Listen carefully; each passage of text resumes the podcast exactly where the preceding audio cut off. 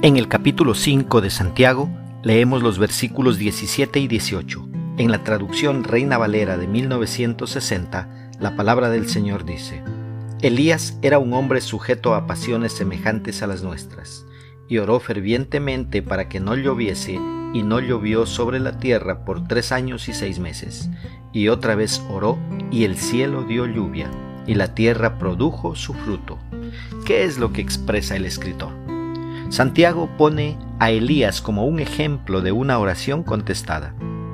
Es que Dios siempre contesta nuestras oraciones, pero no como nosotros queremos, sino como Él cree que es mejor para sus propósitos.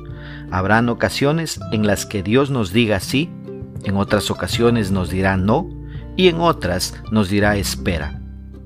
La efectividad de la oración de Elías se extendió aún al clima esto nos muestra que el corazón de Elías estaba en armonía con el corazón de Dios. Él oró para que la lluvia se detuviera y luego para que comenzara, debido a que Dios mismo estaba usando la vida de Elías para enseñar a Israel que Dios hablaba por medio del profeta. Si Elías era hombre sujeto a pasiones semejantes a las nuestras, entonces nosotros podemos ser hombres con el poder de la oración como él. Pero para esto necesitamos llevar una vida que primeramente ha sido justificada por Cristo y luego vivir en obediencia a lo que Dios ordena en su palabra. ¿Cómo podemos aplicar esta porción bíblica a nuestra vida? Mira, hagamos de la oración una prioridad en nuestra vida.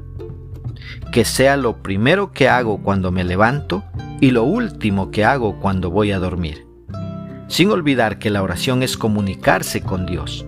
Por lo tanto, no debo aprenderme de memoria oraciones escritas, sino debo expresarle a Dios lo que hay en mi corazón en ese momento que estoy orando.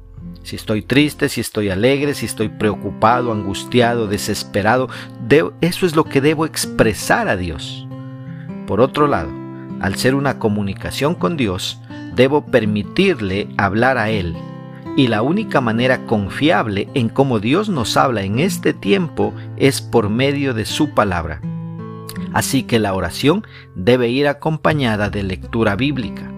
Cuando leo la Biblia, Dios me habla a mí. Y cuando oro, yo le hablo a Dios. Y solo entonces habrá una buena comunicación, una comunicación de ida y vuelta. Así que haz de la oración una prioridad en tu vida. Que Dios nos ayude a poner por obra su palabra.